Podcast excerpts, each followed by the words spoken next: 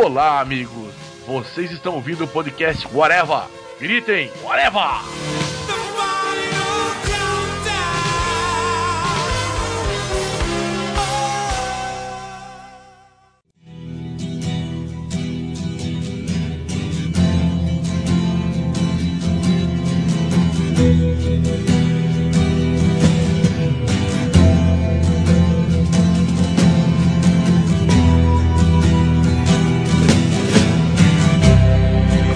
Control to Major Tom. Ground control to Major Tom. Take your protein pills and put your helmet on. Ground control to Major Tom. Podcast Areva começando e hoje vamos fazer um programa especial, digamos assim, participando da iniciativa do Quadrim, do Quadricast, falando sobre a MSP em homenagem aos 80 anos do Maurício de Souza. Então, a gente tem um grupo de pessoas aqui, senhor Júlio. Ó, tem alguém no podcast comigo, hein? O senhor El Pato Vingador, que já participou daqui de outros podcasts. Boa noite, é um prazer estar aqui participando novamente do Areva. Aqui como convidado também temos o tio Marcelo, que não é meu tio de verdade, mas ele é lá do Urudcast, que vem aqui participando aí dessa integração dos podcasts que tem na, durante a iniciativa. Bem-vindo, Marcelo. Marcelo Reina, né? Que é o sobrenome. Marcelo Reina, isso. Eu, assim como astronauta, sou do interior também. E aqui para falar um pouco sobre um personagem, né, e dos seus trabalhos nele, né, que é o Danilo Beirute, que fez o Astronauta, fez os dois gráficos MSP do Astronauta, é o personagem, digamos assim, que a gente está utilizando para fazer essa homenagem ao Maurício de Souza. Bem-vindo, Danilo, e obrigado pela participação. Opa, tudo bem? Vale frisar que o, que o Danilo participou de um dos primeiros podcasts do Areva, né? 7 e 8. Só muito que eu não tenho muito critério não, viu? É, o Danilo participou quando nem tinha saído ainda bando de dois, né? Ele tava anunciando e sem falar que, do que era ainda o bando de dois. É, tinha, tinha, o teaser, né? Tinha a trilha e o teaser do bando de dois. A gente falou mais do, do primeiro álbum do Neocronauta na época. Nossa, foi por telefone naquela época, né? Queria primeiramente começar falando, na verdade, não do astronauta agora no momento, mas falando da sua participação no, nas Graphic é, MSP 50. Foi 50 ou mais 50? Agora eu fiquei. Mais 50 que você fez o Penadinho, não foi? Penadinho, isso.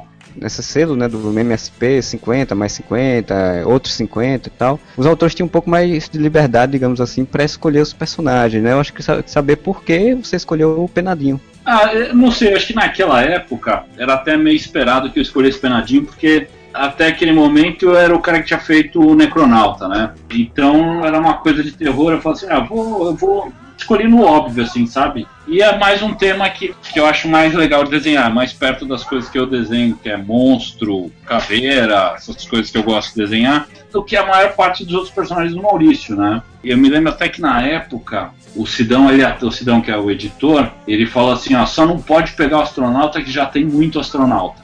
É verdade, né, cara? O primeiro álbum do MSP tem um monte de, de versões. Dos outros já deu uma equilibrada, assim, mas no primeiro tem várias do astronauta. A única coisa que ele limitou foi isso. Não me lembro se, se tinha alguma limitação do Horácio, né? Porque agora, por enquanto, não vai ter graphic do Horácio, porque o Maurício quer deixar o Horácio sossegado no canto dele por enquanto. É, mas é. chegou a ter algumas histórias do Horácio, sim.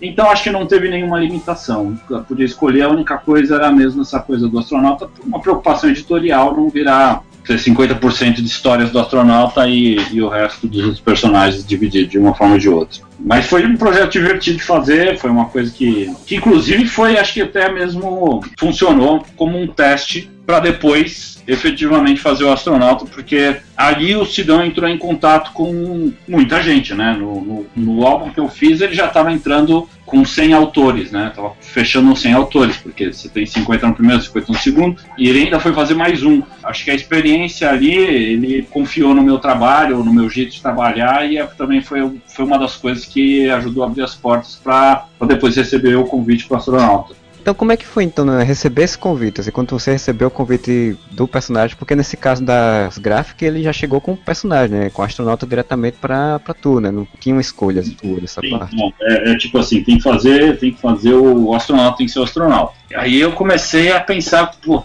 no rastro do, da situação do convite, eu já comecei a pensar, puta, o que, que eu faço? O que, que eu faço? O astronauta, eu sei que dá pra fazer. Ficção científica é uma das coisas que eu, que eu gosto de, de ler. Eu entro aí no, nos Netflix aí da vida, eu sempre teimo em olhar na, na aba de filme de ficção científica, apesar que é raríssimo ter alguma novidade. Eu já li muito Asimov, muita coisa, né? Tirando as coisas mais óbvias como Guerra nas Estrelas, de Galáctica, e- mas eu gosto muito de ficção científica. Então eu sabia que ia conseguir fazer alguma coisa. Mas eu Até não... porque Guerra nas Estrelas é fantasia, né? Vamos falar a verdade. Não, fantasia não, fantasia não. É ficção científica e é sério. É, o midi-chlorians. Tá bom. Podia ser sério, né? Do jeito que ficou. Vamos ver se agora o cara, o cara que conserta as coisas consegue consertar isso, né? Bom, os três episódios que valem são sérios. Tem alguns problemas, né? Porque pra você assistir os episódios na versão séria deles, versão com efeitos extras é muito ruim.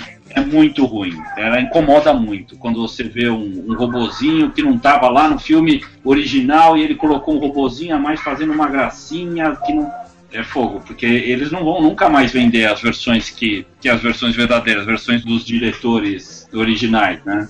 Ah, vende, cara. Vende. Eles querem dinheiro. Uma hora eles Não, vendem assim, de novo. Teoricamente, venderam pela última vez em DVD, que saía em uma edição dupla, com a versão do cinema e a versão alterada. Essa eu ainda tenho, é meu que guardar DVD. Eu assisti outro dia em Blu-ray os três filmes que valem, e dá uma tristeza ver o final. Limaram o, o carinha que faz o Anakin, botaram aquele moleque, o Hayden Christensen. Nossa, dá uma tristeza aquilo. A cena do bar estraga o personagem do Han Solo. Sim, ele atirar em primeiro define a personalidade dele. Não estraga só o personagem, estraga a própria cena, porque assim não tem, não tem discussão. A cara que ele faz, o ar cínico que ele sai dali, não tem Ah. como depois o cara falar que não foi ele, fica ridículo. No primeiro filme, o que você tem depois é os caras saíram saindo de dentro. Eles vão parar na Estrela da Morte e saem de dentro do alçapão. Óbvio que aquele alçapão, que eles estavam escondidos, o Han Solo enchia de cocaína lá, enchia de droga lá. Ele, não é um cara bonzinho, ele é um traficante, né? Sim.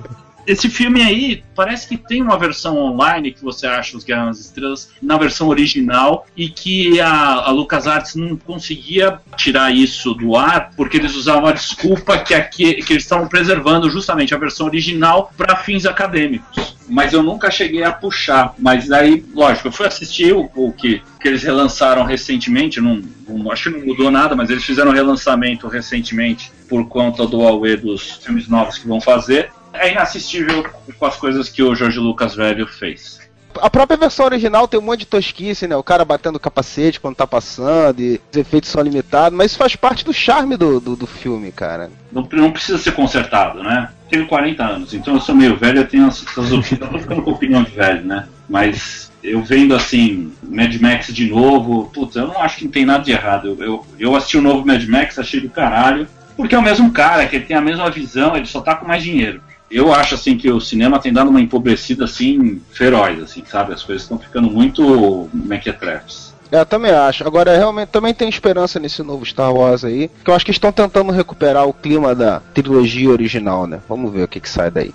Retomando o astronauta, uma coisa que eu achei muito, muito legal da releitura que você fez, Magnetar, a primeira graphic, quanto que você conseguiu manter de dos elementos originais e ainda assim dar uma cara muito muito nova assim, moderna pro, pro personagem, cara. Isso de, de manter muito dos conceitos originais do Maurício, até o nome dele, né, ser astronauta, achei muito legal. E, e a própria trama se envolver a questão da solidão e da saudade, mas isso não ser referenciado o tempo todo, fluir de uma forma natural dentro da história, né? Nas histórias, no- nos MSP 50, teve muitas histórias do astronauta de diversos tipos diferentes. Mas obviamente que a, a saudade da Ritinha era uma coisa frequente porque é uma marca do personagem, né? Mas Sim. da forma como você botou, isso fluiu dentro da- de uma história maior e ficou muito legal. É, é que assim, eu recebi o convite e aí eu comecei a pensar, né, o que, que eu faço? O primeiro impulso foi escrever uma história de ficção científica pura e simples, mas eu falei assim, não, peraí, eu vou fazer uma pesquisazinha aqui pra, pra entender o personagem, né?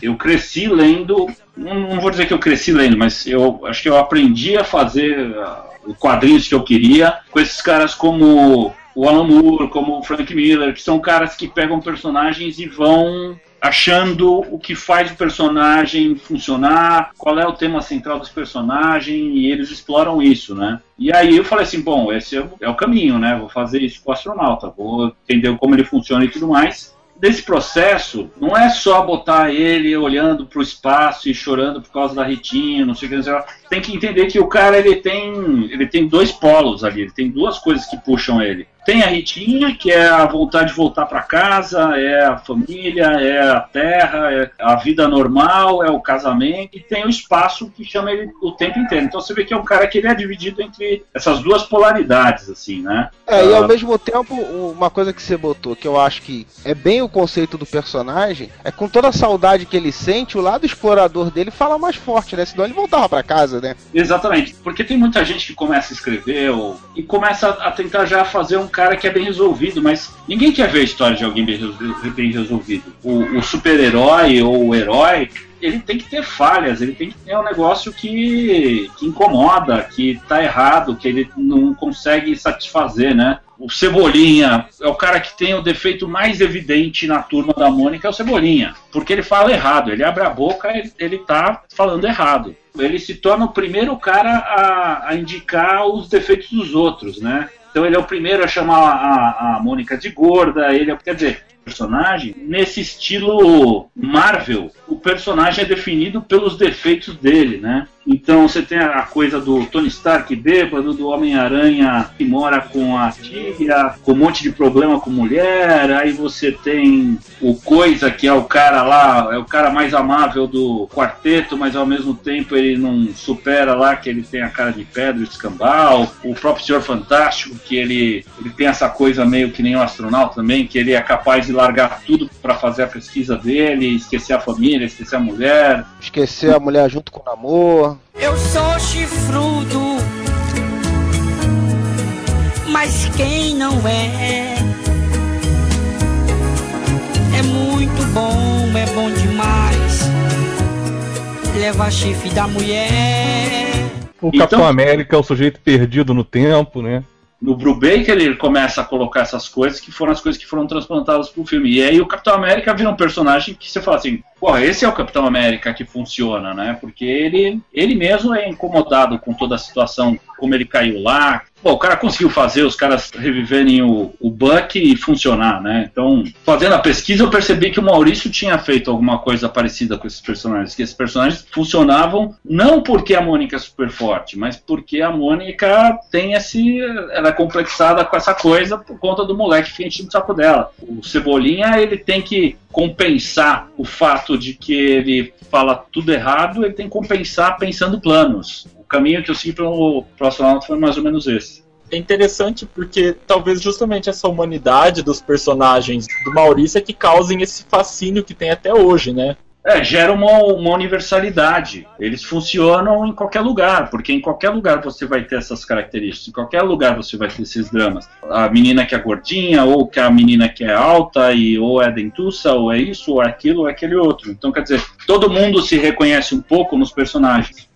É, e acho que dá pra gente falar um pouco isso até o próprio astronauta, né? Essa questão do, da solidão dele e do querer conhecer coisas novas e ainda ficar preso ao passado. Eu entendo, assim, um pouco de medo de, do astronauta de largar tudo pra trás e seguir adiante na, na aventura dele. Acho que é um pouco do que todo mundo costuma passar quando tá terminando, assim, a faculdade, sabe? Você tem que começar a sua vida mesmo, tem que seguir adiante, mas você tem é, os seus laços com a sua família muito fortes ainda, muitas vezes prendendo você ali. Você quer seguir, quer voltar, você não sabe o que você faz. Eu identifiquei a, a característica e coloquei ela como um ponto pivotal da história.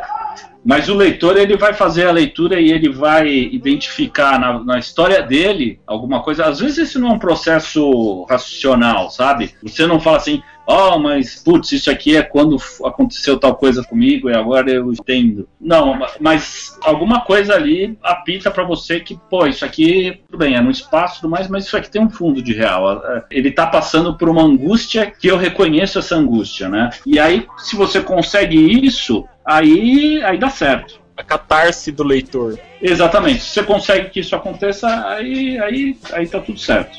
Pagando pau pro Necronauta, que eu sou putinha até hoje, reconheço. Que eu acho muito legal na história do Necronauta também. Que ele fica quase todas elas como um coadjuvante, mas você sempre procura, a maioria delas você procura explorar também. Muitas delas o lado humano, né? Daquelas pessoas, do que ela viveu na vida, o que, que tá prendendo ela ali. É um tema bem recorrente na- nas histórias do Necronauta, embora ele tenha abertura para fazer as histórias com uma diversidade bem grande, né? Mas é um tema que eu acho que você trabalha bem nas histórias dele também. Mas o que eu queria te perguntar era sobre as mudanças, né? Assim, os desafios. Assim, porque Necronauta você fazia histórias curtas, né? No Bando de Dois você já teve um desafio diferente que já, já se desafiou a fazer uma coisa maior. Quando chegou no Astronauta, já foi trabalhar com um personagem que não é seu, né? Ser respeitoso e, e ser autoral ao mesmo tempo. Que você, queria que você falasse um pouco disso.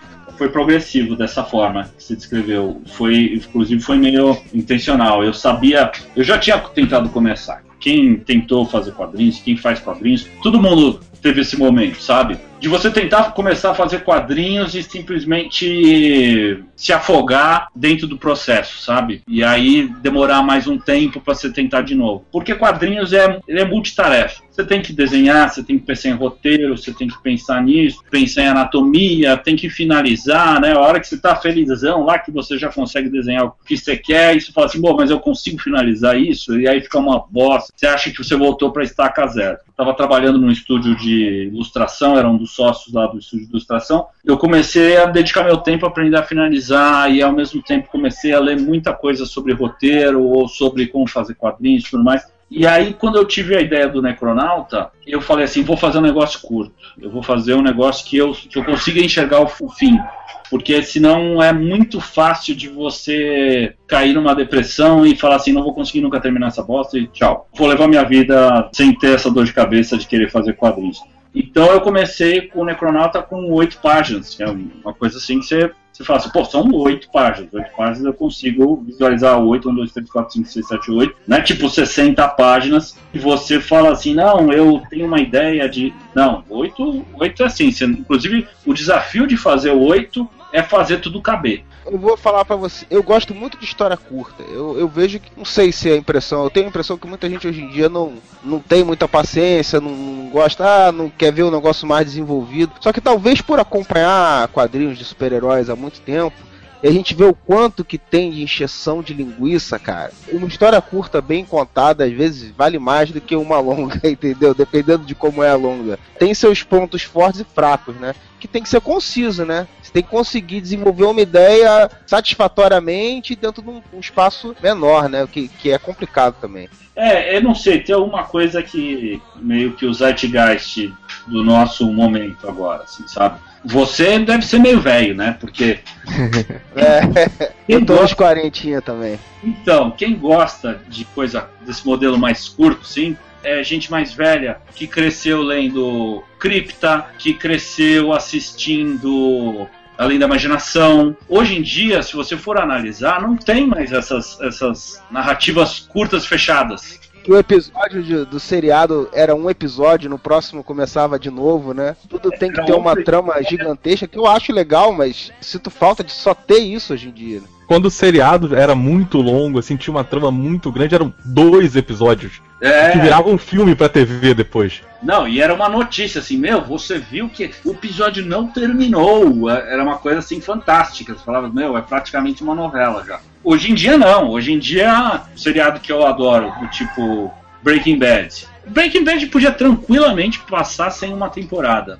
Dava pra deletar uma temporada inteira, ó, sabe? Mas é tudo narrativa longa. Então você pega os caras lá falando, a repórter que comentou com o cara do Game of Thrones que ele tinha gente que tava preocupada que ele ia morrer antes de terminar. Então, quer dizer, é- é- são narrativas muito longas. O pessoal mais, mais das antigas, a gente tá acostumado, assim, em ler uma história do Capitão América que é o Capitão América dando um pau no Batroc e acabou. É isso, né? Ou pegar uma heavy metal e ver várias histórias diferentes ali dentro, né, cara? Ou aquelas revistas antigas, é, nacionais mesmo, que você tinha várias histórias de temas Exato. diferentes ali dentro, histórias curtas, algumas as continuavam, outras não, e, e aproveitar cada uma delas, né? E até mesmo em livro, você pegar, por exemplo, a obra do, do Stephen King, algumas das melhores coisas que o Stephen King fez estão em, em histórias curtas. Ele deve ter tipo uns quatro ou cinco livros só de contos. Dava pra filmar um monte de história curta do Stephen King que tem 35, 40, 70 páginas, sabe? Ah, Mas a maioria virou filme, né?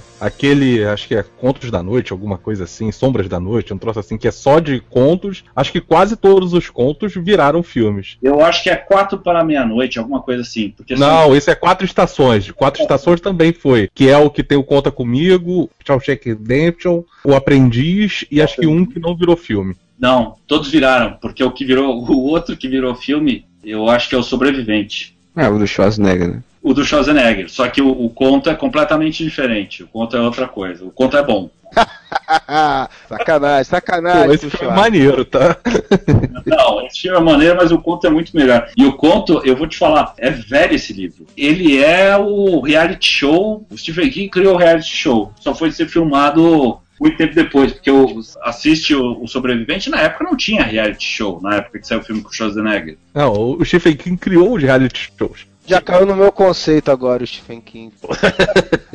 Mas os, os dele eram bons. Todos os reality shows fossem como os dele, tava tudo bem. O problema é que o cara que inventou a pólvora também era cheio de boa intenção. Exato, só que não soltar tudo. Astronauta, tá sentindo falta da Terra?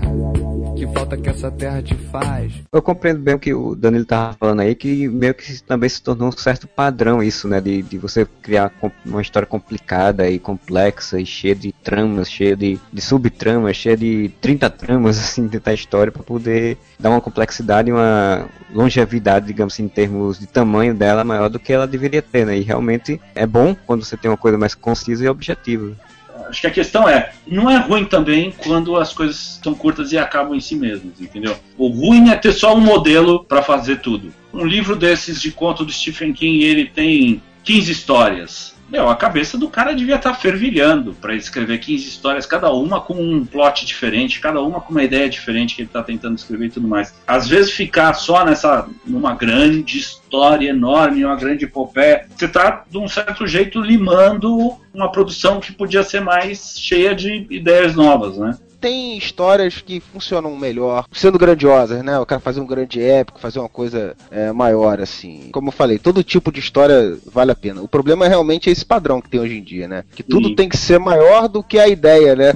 A ideia é, em si dava para se traduzir de uma forma satisfatória com muito menos, né? É, por exemplo, no Necronauta, o que eu comecei a perceber é que, assim, tinha ali dois tipos de história que eu podia contar com o Necronauta. Essas histórias onde o Necronauta basicamente é o psicólogo do, do fantasma e que ele tá lá como um coadjuvante para ajudar o fantasma a fazer as coisas, ou seguir, ou superar. E aí tinha um outro tipo de história que eu podia contar que era como é o mundo do Necronauta, que aí dava para fazer essas histórias que, que talvez interliguem numa história maior, né? O que eu gostava de fazer no Necronauta era justamente isso. Eu tinha a opção de fazer as duas coisas, né? Então, quando chegou o volume 2, eu aproveitei e fiz meio que isso. Eu comecei a introduzir outros personagens do mundo do Necronauta, que não tem nada a ver com os fantasmas, e ao mesmo tempo mantive as histórias curtas, onde é basicamente é o fantasma que está contando a vida dele. Fazendo um jabá interno aqui, o pessoal depois ouça lá o podcast, o 7 e o 8 do Areva, que a gente falou um pouco disso, né? Sobre o universo maior do astronauta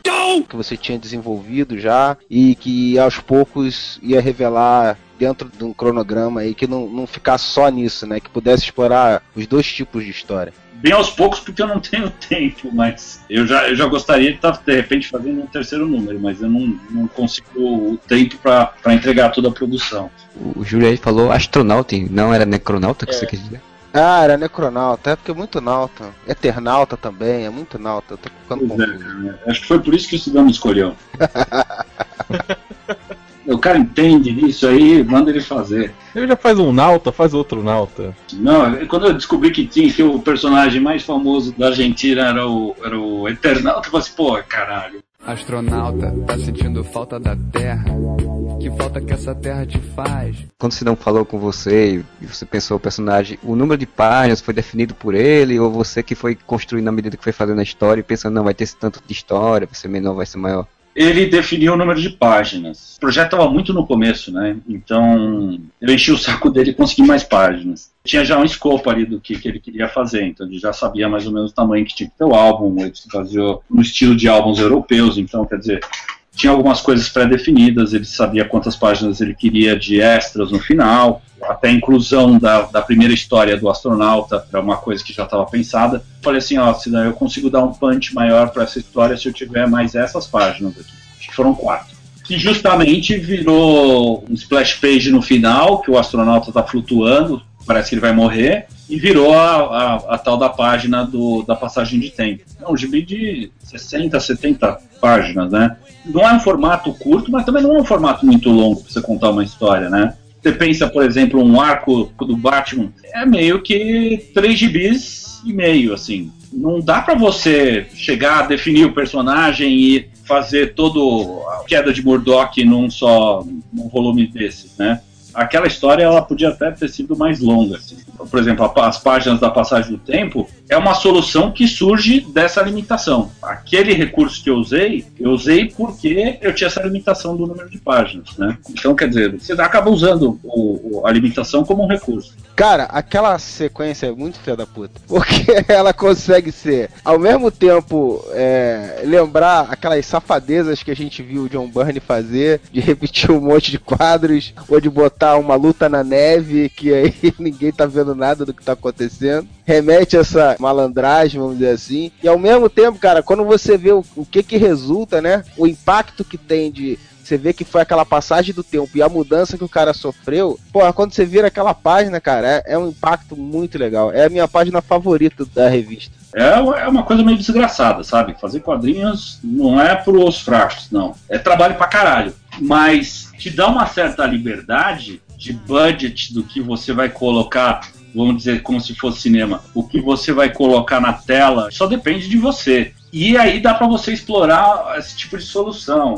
Se você vai pesquisar, você vai achar uns caras fazendo umas experiências super malucas dentro de gibi, super, vamos dizer assim, mainstream, e os caras mexendo com o formato, né? É, é, é uma das coisas mais legais que tem para você fazer no quadrinhos, é conseguir achar essas soluções. Próprio Maurício, ele sempre teve isso do personagem estar tá ciente da história e de mostrar o cara desenhando a história, interagindo com o criador e tal, que é um recurso bem legal, né? Assim, que a gente, desde criança, lendo as histórias dele, vira meio que padrão, né? Mas não é uma coisa tão, tão simples assim, tão comum assim, né? Não, tem muita coisa que você acaba tendo como certo e seguro ou como normal, mas que você parar para analisar as histórias do Bidu, onde ele fica conversando com a Dona Pedra, não é uma coisa normal aquilo, sabe? Não é uma coisa, é uma solução ali, é um recurso e de um personagem que nasceu como um cachorro normal é uma coisa assim que você fala assim, pô, tem, tem alguma coisa aqui, teve um, um, pensamento, teve um. É, pra gente, a gente cresce lendo, você tem aquilo como uma coisa certa e segura, mas se você for analisar, aquilo é inovador pra caralho.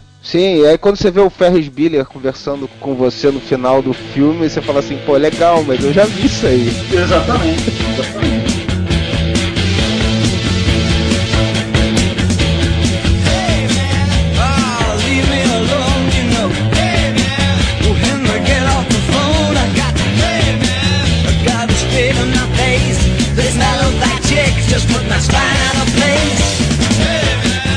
Danilo, eu queria, eu queria saber só uma coisa. Eu gosto muito das duas gráficas, né? E eu entendo que a singularidade tem um buraco negro que é um conceito bem definido, as pessoas conhecem, assim, mesmo que tenham ideia errada, mas o nome não é um nome estranho. Primeira, você tem o Magnetar. Da onde veio a ideia? Você procurou alguma coisa? Você já pensou? Você já conhecia? Olha, eu sou ruim de lembrar nomes, então vocês vão me desculpar, mas se vocês estiverem com o álbum aí, vocês conseguem achar. Nos agradecimentos, eu agradeço um cara que ele é do Instituto de Astrofísica da USP. Astrofísica não, ast astronomia. Astronomia e astrofísica.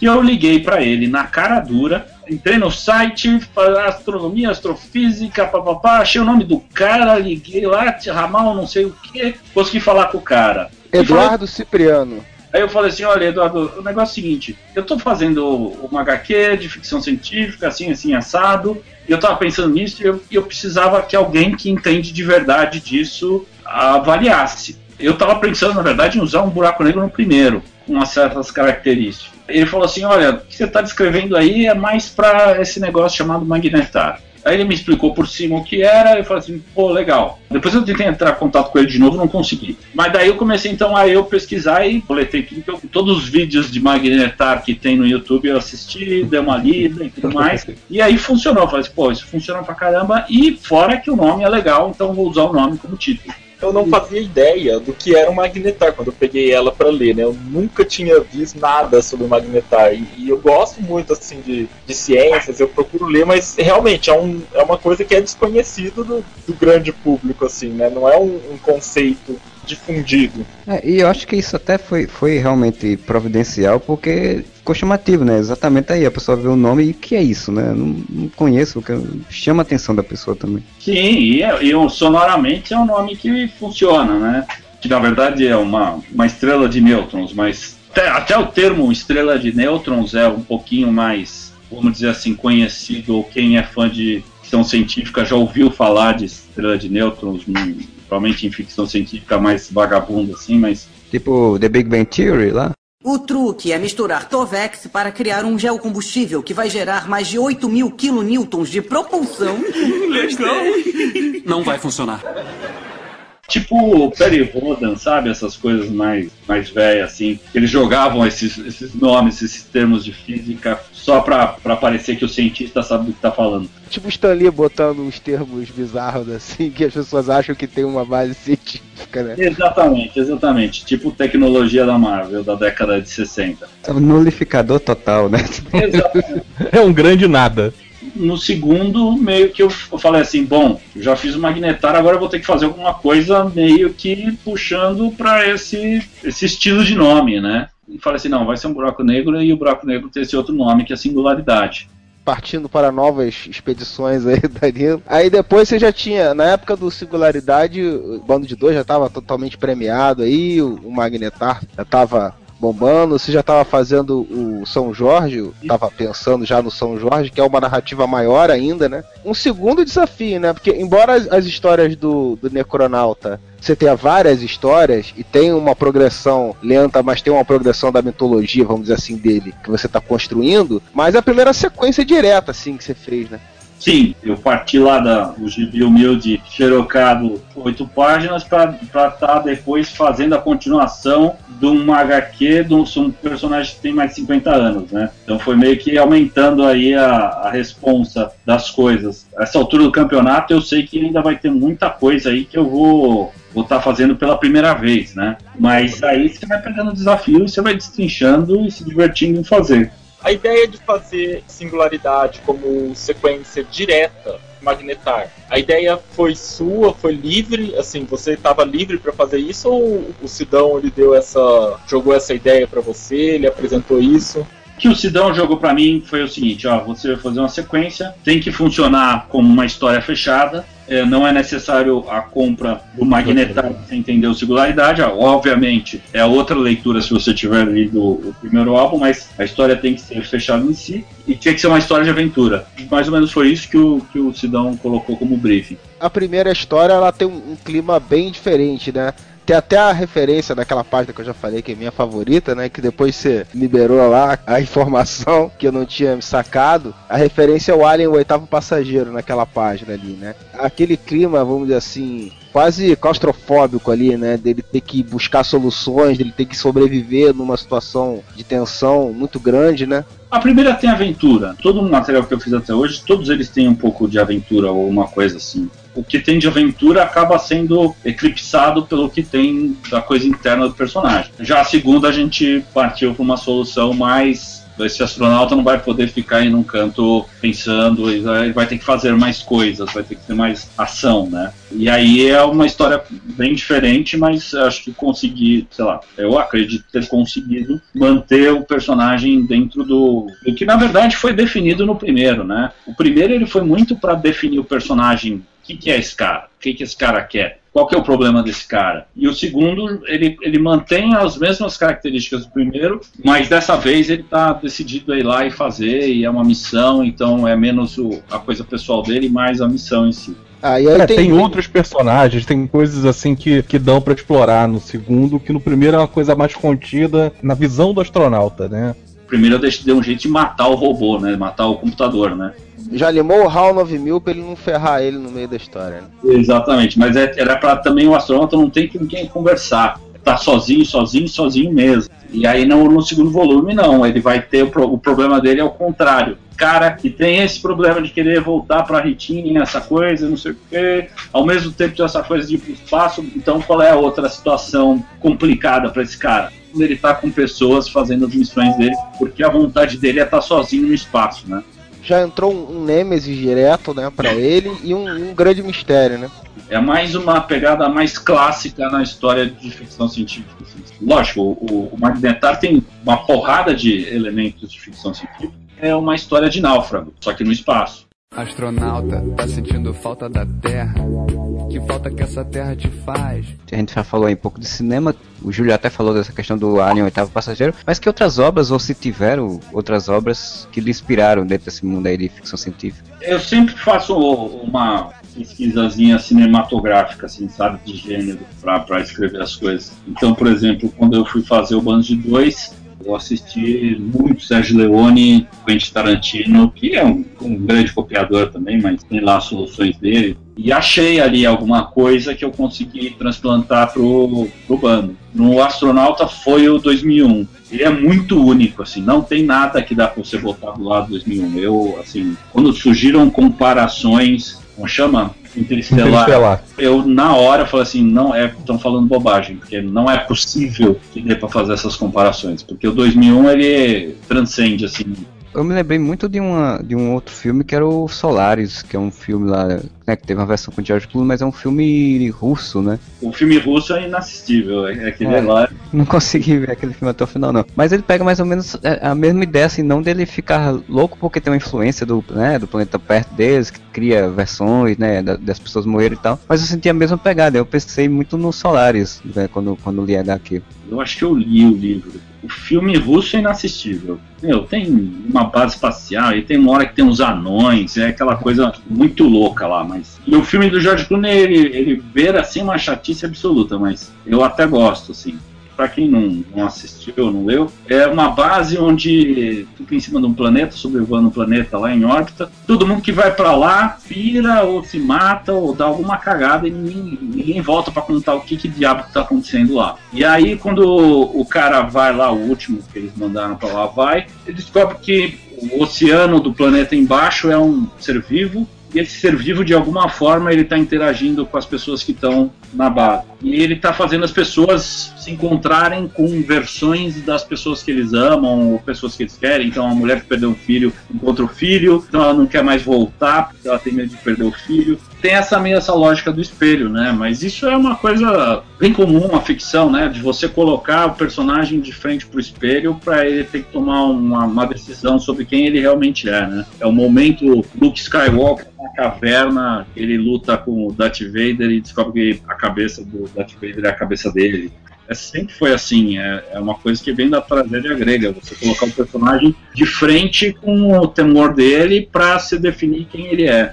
Eu queria também perguntar, antes de passar de fato pro segundo livro, né, Singularidade, eu queria perguntar do primeiro livro ainda, como foi esse teu contato, né, com a Chris Petter, né, que ela foi, é, assim, até porque você trabalhou com outros autores e tal, mas o Bando de Dois, por exemplo, é um trabalho totalmente autoral seu, né, você desenhou, escreveu e tal. E no Magnetal você já teve que fazer esse trabalho em conjunto, como é que foi esse trabalho aí com a Chris Petter, esse processo com, seu com ela? Eu não gosto de fazer cor. Quando chega nesse ponto de colocar cor no material, eu já cansei do material, já tô de saco cheio de olhar pra ele.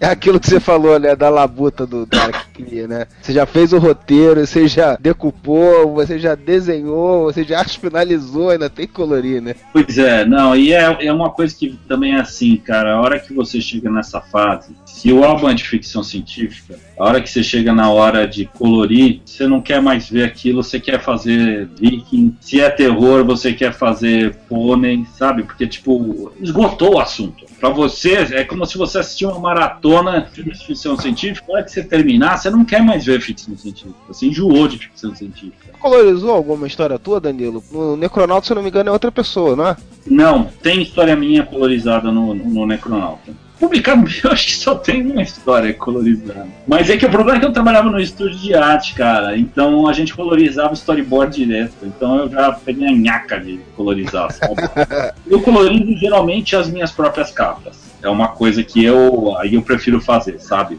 Quando é a capa, eu sinto, eu, eu sinto que é- ali eu estou entregando, entregando uma ilustração completa, sabe? Não é mais estar em quadrinhos, uma ilustração que tem que representar, e eu acho que, que tem que ser eu que vou colorizar, né? De resto, publicado, eu acho que só tem uma, uma história no volume 1 do Necronauta, que fui eu que colorizei. Agora, a gente acabou de lançar, relançar esse volume 1. Tem essa história que eu tinha colorizado. Tem mais uma outra história que eu chamei outra pessoa para colorizar. Só pra eu ter que comprar de novo o volume 1, obrigado. Ah, mas esse truque é, eu aprendi com a Marvel DC. Então. Quando chegar nessa hora, tem gente que vai encher o saco do colorista e vai ser clique pra caralho. E vai. Eu prefiro falar o seguinte: ó, eu não vou fazer a cor. Ó, Cris, você é profissional, você trabalha com, com editoras da gringa, você tem experiência, vai e brilha. Eu não vou dar nenhum palpite que eu não precisar, precisar dar, sabe? Então, assim, tem algumas coisas que eu acho que eu tenho que definir. Ah, Eu tenho que definir as cores para ser usadas no uniforme do astronauta, a bola do astronauta é laranja, isso e aquilo, aquilo outro. Outras coisas estão definidas já pelo Maurício, né? Mas de resto, ela é a artista. O trabalho dela tem que entrar para suprir o meu e para agregar ao meu trabalho. Tenho trabalhado direto no digital. Eu tenho uma Cintiq, então eu faço arte final, desenho, tudo no digital. Eu tenho pego desenhos a lápis de, de caras tradicionais, tipo Walter Simonson. Estou fazendo agora mesmo estou fazendo um Bill raio beta com, com Thor e estou finalizando em cima do trabalho do cara para treinar, para ver se eu se eu consigo roubar alguma coisa desses caras, né? O resultado que dá é diferente do que o resultado do Walter Simonson finalizando o próprio material, né? E fica interessante de alguma forma. Então, quer dizer, porque não é só um cara trabalhando, são duas pessoas pensando a coisa. Então, eu prefiro largar na mão do colorista, deixa ele fazer, sabe? Quanto a finalizar meu próprio traço, eu não tenho capacidade de entregar um traço tão bem feito, bem arrumado, que eu não vá foder a vida no finalista. Então eu prefiro eu mesmo finalizar. Então eu posso deixar o, o lápis mais tosco e aí depois eu vou arranjar soluções conforme eu estou finalizando. Então eu dei bastante liberdade para Cris. Falei assim, Cris, faz aí o que você achar mais legal. E ela fez e deu certo e teve gente que, que nas mídias sociais falou, meu, é um absurdo, porque estão roubando o crédito da Cris, porque ela devia estar com o nome na capa e blá blá blá blá blá blá blá blá. Que nunca foi minha intenção. Já teve evento que a Cris não queria subir no palco. Não, Cris, tem que subir junto. E eu sempre que eu posso eu dou, dou crédito para ela, porque assim, as cores do, do astronauta são um dos pontos fortes, assim. Cara, eu gosto muito do teu trabalho e você geralmente faz em preto e branco. E eu acho muito legal. Bando de dois, por exemplo, eu não consigo imaginar a bando de dois colorizado, entendeu? Eu gosto daquele jeito que tá ali. O astronauta, por mais que o traço seja legal, eu acho que adicionou muito pro clima da história, né? As cores, ficou muito legal. A analogia é que a cor é. Pro quadrinho ele é meio uma trilha sonora, sabe? Eu gosto de quadrinhos PB. Sempre que eu posso, eu compro a versão PB da HQ, caso tenha, porque eu quero ver o traço. O desenhista tem que estar entregando um material que ele é legível do jeito que ele está entregando. Se vai botar cor depois ou não vai, mas de qualquer forma, o que ele está entregando tem que estar bem resolvido. Porque hoje em dia tem muita gente que depende da cor, né? Com todo esse mundo digital e tudo mais. Mas eu acho que dá um plus. Eu acho que naquela história, principalmente, você tem uma diferença muito grande de tonalidades que a Cris conseguiu colocar, onde você ali tem uma informação sobre o universo interno do personagem. Eu tinha vontade de ver a versão PB também. Mas o que eu falo assim, quando você pega principalmente no Singularidade, cara, quando ele entra naquela octaedro lá, aquela parte interna, principalmente do octaedro, com aquelas tonalidades de azul, com rosa, com roxo, dá uma dimensão muito legal ali naquele pedaço. Quando tem aquela, aquela outra parte, quando eles encontram o, o Alien, vamos dizer assim, né? Que aí tem aquele chão, né, do dá uma uma profundidade, né, muito interessante para. Você chama o colorista é para ele contribuir com o trabalho e deixar o trabalho maior, entendeu? Então é um trabalho de contribuição e então ela vai colocar ali um x a mais que eu não deixei. Por isso que eu acredito em deixar o, o colorista livre para tomar essas decisões. O astronauta foi o primeiro dessa leva do gráfico MSP, então, né, foi a ponta de lança. Queria saber pra tu como foi, como é que você sentiu essa recepção a ele, né, e aos eventos. E ele- Autógrafo pra caralho. O que acontece depois é que dói o braço. Faz o álbum dar certo, aí pronto, fudeu, vai doer o braço. Assim, eu fiquei muito surpreso. Foi muito bem recebido, assim. Não tinha como esperar o tamanho que essa coisa tomou. Foi, assim, super positivo. Não vou falar em carreira, né? Porque eu faço as coisas aqui no esquema meio semi-amador aqui. Fez uma puta diferença também, meu nome ficou mais conhecido e tudo mais. E as pessoas têm um relacionamento com esses personagens. Tem uma responsabilidade ali, sabe? A gente sempre ouve os caras falarem, né? O cineasta, o ator e tal, que o cara já é premiado, como no teu caso, né? Com o Bando de Dois, com o Necronauta, e já tem um reconhecimento e tal. Mas quando o cara pisa numa franquia grande, num personagem conhecido, tem uma dimensão diferente, né? Da, da repercussão, da forma como as pessoas começam a te enxergar, né? tá mexendo com a infância de muita gente quando você faz um, um trabalho desse, sabe? Eu não sou dos mais sociáveis, né? Senão também não. Quem faz quadrinhos é porque tem uma predileção em ficar sozinho, né? Foi até exaustivo, assim, emocionalmente, assim, tanta gente. Mas é legal, é legal. Cansa pra caramba, mas é legal, assim. Você vê que, né, você tem todo, de uma ponta a outra. Gente que fala assim, putz, eu sempre adorei o astronauta, era a primeira historinha que eu lia do Almanac, não sei o que, não sei o que lá. Até o cara que fala assim, eu, eu odiava o astronauta, mas eu gostei do astronauta que você fez, agora sim, não sei o quê. Eu fiquei muito surpreso, assim, das pessoas que se emocionaram. Porque, não sei, eu acho que eu sou meio cretino, então eu não me emociono muito. Mas teve gente que se emocionou por razões pessoais, assim, sabe? Teve gente que foi profundamente afetada pelo álbum, reação muito emocional, por conta do avô. Não foi a Ritinha, não foi o astronauta, não foi a solidão, não. Foi o negócio do cara saber que ele tinha perdido o avô, que ele perdeu a chance de dar o adeus pro avô. Porque ele estava no espaço. Você estabelecendo esse link com, com o leitor, aí você leva o leitor para onde você quiser. É, e aí a gente pode já ir realmente agora falar de singularidade, porque quando você fez esse link, meio que deu uma, uma base de, de história passada e pregressa do personagem, você agora podia fazer uma aventura, como foi colocada, né? De Exato. ir para outros pontos, né? Trabalhar outros pontos, assim como muitas vezes a gente ouve um roteirista, um diretor de cinema falar que ele disse, fizemos o primeiro filme, baseamos ele, agora a gente pode ir para onde a gente quiser. Como é que você teve essa ideia de trabalhar a singularidade e fazer essa coisa de trazer um, novos personagens e trazer um antagonista? E como é que foi esse desenvolvimento? Ah, foi uma coisa meio natural, assim. De cara, o que você tem que fazer é não repetir o que você já fez, né? Então eu falei assim, bom, não vai dar pra ficar com esse tema. Vamos, vamos tentar trabalhar um pouquinho nessa praia ainda, deixar ele, ele tem essas características, tudo estabelecido no primeiro volume, que ele é um cara que não é fácil, que ele é um cara que ele tem essa esse ímpeto de se jogar no espaço, porque não sei o quanto que o Maurício de Souza pensou para fazer esse personagem ou para criar o astronauta, como que foi o processo, mas ele tem umas coisas assim que são, eu vou usar a palavra, mas eu acho que as pessoas usam essa palavra muito facilmente, mas que é junguiana, assim, cara que reclama da solidão, mas ao mesmo tempo ele vive dentro de um ovo. Ele vive dentro de uma bola, de um útero, de um ovo lá. Ele fica dentro da casca dele, né? Quer dizer, ele é o cara que tá dentro da casca, né? Sozinho dentro da casca.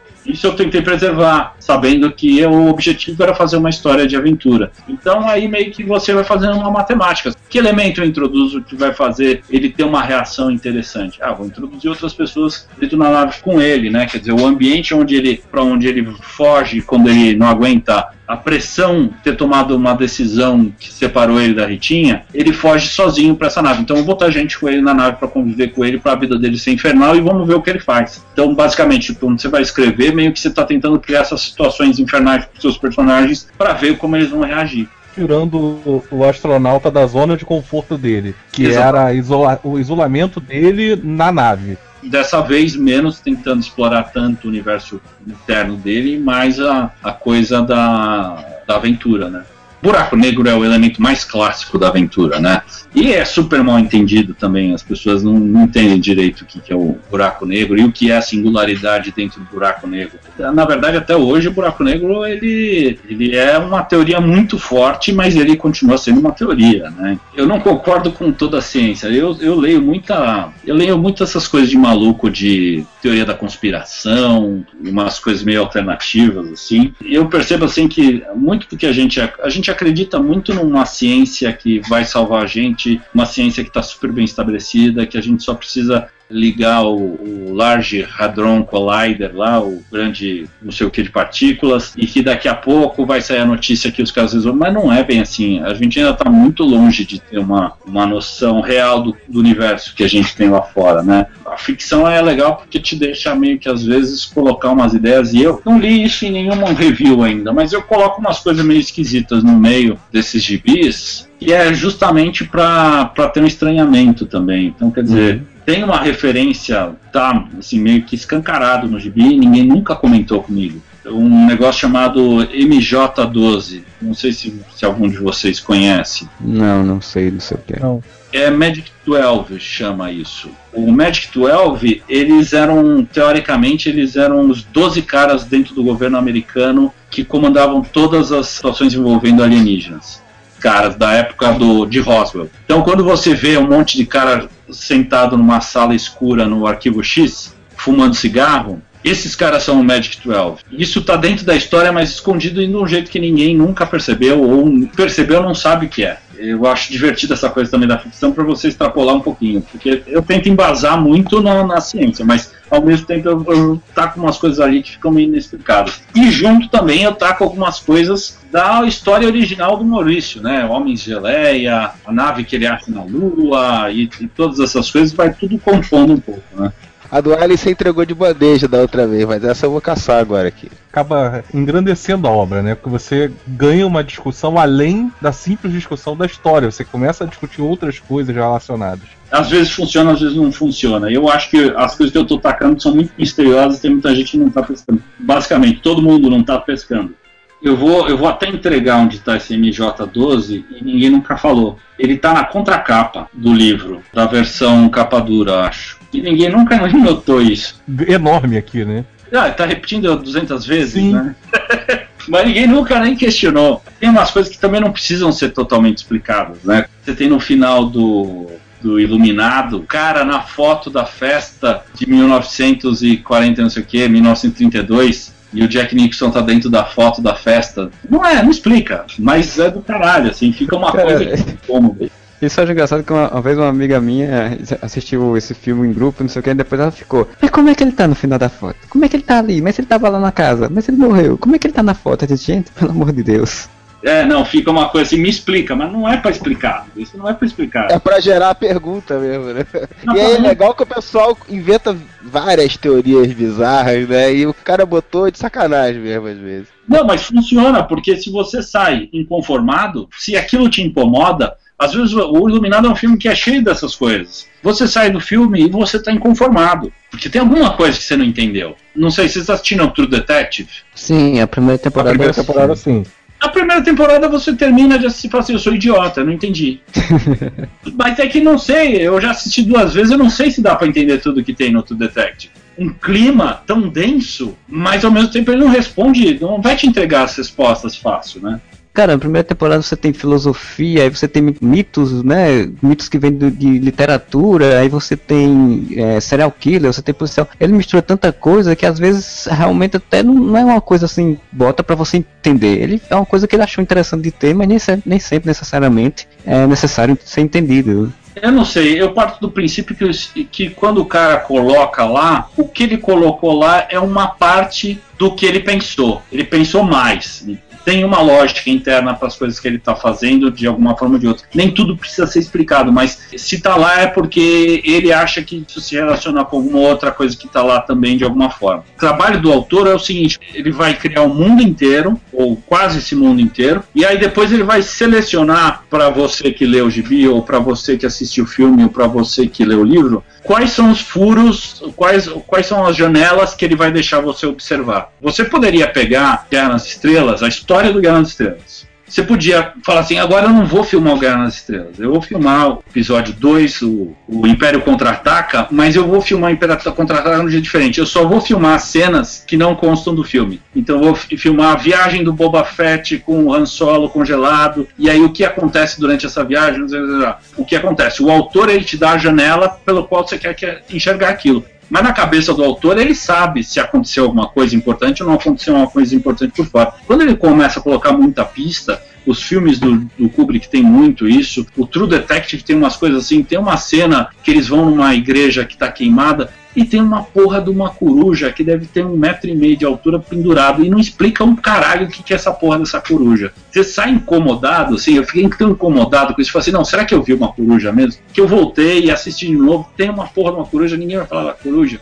Os caras entram na coruja, tem uma coruja do tamanho de um carro ali, ninguém vai falar nada. Mas deve ter alguma ligação com o que o cara que escreveu leu ou que ele sabe. Por exemplo, no True Detective você tem o Rei em Amarelo, né? Vocês lembram que todo mundo fala do Rei Amarelo. Isso é um, um livro, tem três histórias, que é um dos caras que o HP Lovecraft amava. E ele escreve sobre o Rei Amarelo. Nas três histórias, o Rei Amarelo é uma coisa diferente. Em uma história, o Rei Amarelo é uma peça de teatro, na outra história é uma sinfonia, na outra história é não sei o quê. E todo mundo que entra em contato com o Rei Amarelo acaba meio que se dando mal, é uma coisa meio sobrenatural. E eles usam isso durante o seriado inteiro, a coisa do Rei Amarelo, mas no, o seriado meio que não tem nada sobrenatural, né? O cara que vê coisas além é um cara que vive drogado o tempo inteiro, né? Tem uma intenção do autor ali por trás que se você começa a escavar, né, e é por isso que você tem esses, esses fãs tarados por detalhe, porque você começa a entrar dentro da cabeça do autor, na tua cabeça você ganha um pouquinho mais de posse daquela obra, toda vez que você entende um detalhe que estava super escondido.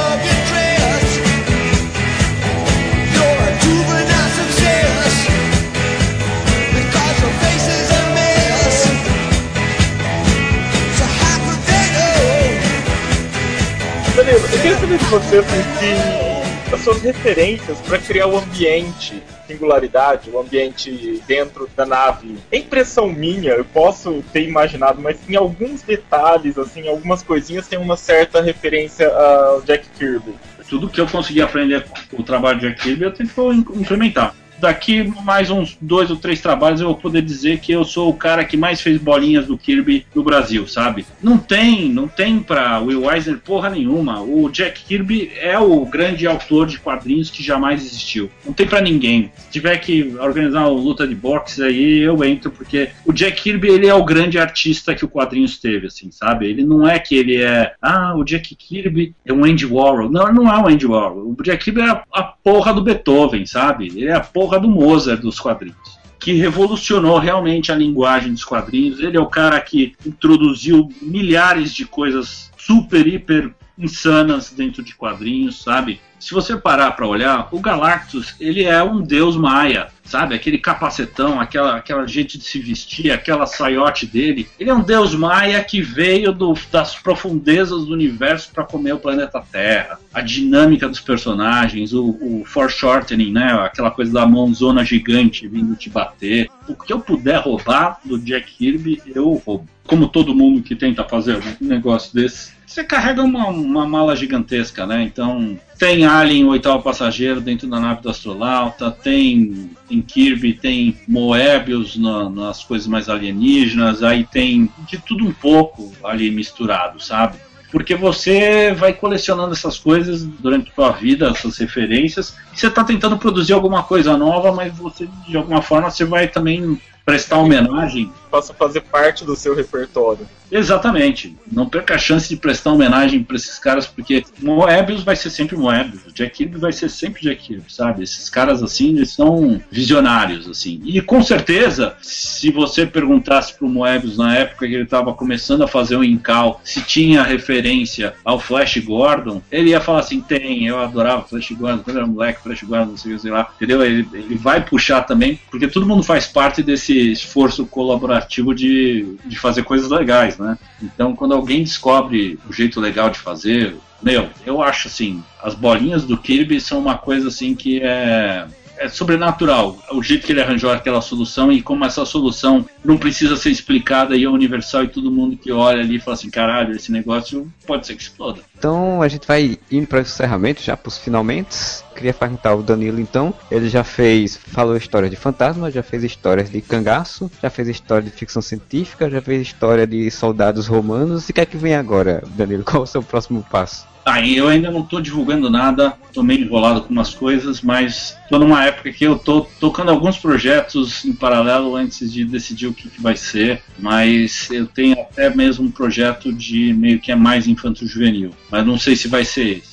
Gostaria muito de uma hora conseguir tempo para fazer um terceiro volume do Necronauta, mas ainda não consegui esse, esse momento. Eu vou juntando as coisas, sabe? Fazer um negócio, aí eu começo a juntar informação, começo a juntar referência, aí quando dá vontade eu, eu desenho alguma coisa e guardo aquilo. Às vezes um desenho vira uma cena, essa cena pede uma cena antes e ela depois vai criar uma cena depois, e aí vira, você vai ver se tem mais história em quadrinhos de, sei lá, 100 páginas na tua mão, porque você tem aquele desenho, né? Então eu vou meio que acumulando aí até uma hora que, que as coisas se encaminham para uma direção certa. No momento eu tô ainda meio que decidindo o que eu vou fazer. E o Evil King vai sair um dia ou não vai?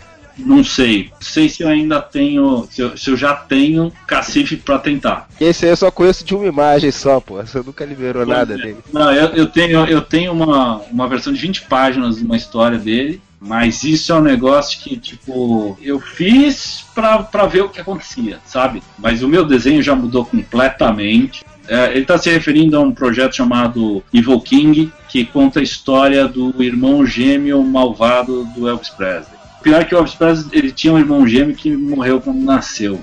Foi pesquisada a vida do Elvis Presley para fazer isso. Só que é tão complicado, é de época, tem que colar tanta coisa, sabe? É, tem que ser feito muito profissionalmente para não ficar uma bosta. Qualquer dia vai ter, vai ter um, então, vou acabar vendo isso só numa coleção histórica Danilo Beruti, reunindo as histórias não publicadas e Cara, eu já tenho assim, eu tenho essa sombra que me segue assim, que eu falo assim, caramba, eu tenho 42 anos, eu preciso começar a produzir as coisas mais rápido, porque espero ter 65 e tá inteiro ainda não. Tenho aí uns 20 anos, daí você vai contar um projeto por ano, tem uns 20 gibi para eu fazer antes de botar o pé na cova. Pretendo um dia retomar isso. Eu só queria fazer uma última pergunta que é das outras graphic MSPs que você já tenha lido, qual a outra que você mais achou, ou que você mais achou interessante ou que você gostaria de ter feito, alguma coisa nesse sentido? Eu invejo muito o jeito que os Cafage fizeram laços. Tem um, uma coisa, tem uma finesse ali do jeito que eles tratam os personagens, eles conseguiram recuperar muito em quadrinhos um tipo de cinema que eu achei que não dava mais para fazer. É muito Goonies, é muito ET. Eu invejo e acho que assim eles só estão começando, porque o próprio Valente também respira muito isso. Porque eu não consigo fazer essas histórias interpessoais do jeito que eles fazem, né? Você vai gostar muito do Lições, então, cara, que eu já li. Eu, particularmente, gostei bem mais do Lições do que do, do, que do Laço. Eles têm essa, essa verve, esse negócio assim, para virar cinema, assim, é dois palitos. Saber dominar essa coisa de relação interpessoal, porque ninguém tá fazendo mais isso. Eu faço o cara que vai se meter em cagada e tem que resolver a cagada batendo em alguém. Eu, eu sou mais tacanho. O deles eu acho assim, o trabalho deles eu acho fantástico. Acho assim, o trabalho da Ico do Cubinho, uma coisa assim. Vocês assistiram as bicicletas de Belleville? O Penadinho, para mim, tem umas coisas assim que é, é dessa loucura francesa, de animação francesa, assim, sabe? Tem umas coisas assim, eu acho assim impressionante. Que você vai falar, ah, a história tá tomando um rumo, você acha que você sabe o que tá acontecendo, quando você vai ver é uma coisa muito louca. Mas eu acho que assim, não tô também desmerecendo o trabalho de ninguém que eu não estou citando. Eu acho que todos os álbuns estão com um nível de qualidade que impressiona, assim, que não se esperava. Não se esperava que essa linha ia ser tão bem sucedida do jeito que ela está sendo. Então, para encerrar, eu queria agradecer, Danilo. Você tem. Eu já fez jabá pra caramba, mas você tem mais algum jabá que você quer fazer? Indicação de site, alguma coisa? Não, não. O único jabá que eu tenho que fazer é que eu, a gente lançou agora pela Zarabatana o Necronauta Volume 1, então todo mundo que estava me cobrando que não conseguia achar em lugar nenhum, agora você acha nas melhores livrarias do ramo. E é isso. E agradecer aí a oportunidade aí. Beleza, eu queria agradecer também ao tio Marcelo aí do Urudicast pela participação, pela integração. Aí você quer fazer aí mais ó, algum jabá ou quer dar alguma palavra final? Eu que agradeço a oportunidade de vir aqui. Eu sou ouvinte de vocês, né? O Danilo foi o cara que fez eu começar a gostar de ler o astronauta, igual ele falou que teve gente aí que falava que odiava o astronauta. Eu não odiava, mas para mim era indiferente as histórias astronauta foi com essas histórias aqui que eu falei, pô, tem coisa legal que dá pra fazer com o astronauta, né? Passei a ver o personagem com outros olhos. Conheci o trabalho do Beirute assim, por vocês, pelo programa número 6, 7, não lembro lá, que foi quando vocês falaram sobre o Necronauta com ele, mas eu nunca tinha lido nada dele antes do Astronauta. E depois do Astronauta eu comecei a procurar o Necronauta especificamente e realmente não consegui achar também o primeiro volume. Agora, sabendo que está relançando, eu vou atrás de novo. E agradeço a oportunidade de estar aqui. O endereço lá do Urudcast? É o tiourude.com.br. Beleza, muito obrigado. E agradecer o chat quase de casa também, El Pato, Vingador. Tem algum jabá pra fazer? Jabá eu não tenho não, mas assim, agradeço mais esse convite, é sempre um prazer gravar com vocês. Eu só queria duas considerações assim, uma sobre MSP e a outra sobre o, o Beirute. Sobre MSP, eu tenho quando eu era criança, eu não lia Turma da Mônica. Claro, assim, é praticamente impossível que você não leia Turma da Mônica no Brasil quando você é criança, mas eu me ligava mais com primeiro com Disney e depois com super-herói, todo esse movimento do Sidão de fazer as, as gráficas e os, os, MFCPs me fizeram comprar com gosto revistas da Turma da Mônica, coisa que eu não fazia. E eu acho isso uma coisa muito interessante do projeto dele tenho todas as, as gráficas agora com capa dura e eu já defini que todas elas vão ser assim. Sempre procuro a versão com capa dura para padronizar a coleção de uma coisa que quando eu era criança eu não, não acompanhava como eu estou acompanhando hoje. Isso é uma coisa muito legal. E sobre o, o Danilo, é, eu conheci o Danilo mesmo, foi acho que na, na, Rio Comic Con de 2011. Eu tava até com o Júlio e o Danilo tava lá, eu ia autografar e eu lembro que eu comprei no mesmo dia o Necronauta Volume 2 e o Bando de 2. Aí eu levei para autografar, ainda não tinha lido. E aí depois que eu li, eu curti muito. Eu acho o Bando de Dois sensacional. Aí eu corri atrás das outras coisas. Comprei o, o volume 1 do Necronauta. Depois eu via comprar o, o, São Jorge. Passei a acompanhar o trabalho dele com mais atenção. Eu acho, além de muito competente, é um cara muito gente boa. Não, não sou. Você não conhece. Ô louco! tanto no pessoal quanto no profissional. É, tô vendo que alguém tá querendo pegar a revista de graça. Eu... revista não, quero autógrafo. Saudosa Rio Comic Con, viu? Poxa, foi muito bom. Pra gente aqui do Rio, nem me fale. É uma pena, viu? Tinha que voltar até a Rio Comic Con e tinha que ser no primeiro semestre, porque no segundo semestre tá impossível, né? Quem faz Tá quadrinho... lotado, né? Tá lotado já. Os caras estão botando um do lado do outro, já tá difícil. Pois é, não, e aí vai do, começa a doer no bolso também para quem vai lá pagar ingresso, escambau, começa a ficar complicado. Mas a, a, a Rio Comic Con era muito legal, cara. Eu, eu sinto falta, assim. Não, e parecia que ia dar certo, né? Teve dois anos seguidos e tava lá preparado para ir para um terceiro, mas morreu. É, não, mas é, é, é, que também é assim. Porque é outro tipo de grana, né? Patrocínio e, e apoio, escambau. Então, deixar a mensagem aí é.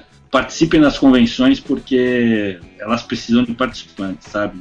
De gente lá vendo, conhecendo, entrando em contato com os autores, com os stands e tudo mais, porque a gente está num momento muito bom aqui, cara. É, é outro reflexo do momento bom dos quadrinhos brasileiros, são a, a qualidade que as convenções têm alcançado, sabe? Estamos devendo para muito pouca gente, sabe? Em termos de convenções. A gente tem convidado internacional fudido, convidado nacional da Cupal, vai conhecer quem faz o gibi que você curte. É outro lado dessa, dessa história do quadrinho nacional que a gente precisa preservar. É verdade. E, Júlio, tem alguma consideração posso fazer? Pediu o pessoal para ouvir os podcasts da iniciativa do quadrinho, são muito legais. Lá no Tio Urud vocês gravaram sobre o Penadinho, não foi isso? Isso, Penadinho a, a gráfica, né? A vida. E vários outros podcasts aí muito legais, é, temas diversos. Tem um outro podcast que eu vi sobre o Magnetar, sobre o astronauta. Na verdade é sobre o Agents of Brasa. Olha aí, Marcelo, sabia dessa? Fizeram o Agents of Brasa aí. A gente fez o, o Agents of Whatever antes, hein? Mas eu comecei ouvindo, não consegui ouvir tudo, mas parece bem legal. Tem muitos podcasts legais e, pô, homenagearam o grande Maurício, né? O intuito da iniciativa. Agradecer mais uma vez o Danilo aí. Já cansei de falar que eu sou putinha do trabalho dele, porque sou mesmo. Obrigado aí mais uma vez por estar aqui gravando com a gente, é sempre um prazer. Continue aí, mandando ver aí. Acelera aí, cara. A gente quer ver mais trabalho teu aí na, na prateleira. Tô batalhando. Então, espero que vocês tenham curtido. Entre lá no Facebook, Twitter, Google Plus, que ninguém usa, o YouTube. Sempre vai estar lá o Areva com dois As. Bom final de semana para todos e whatever!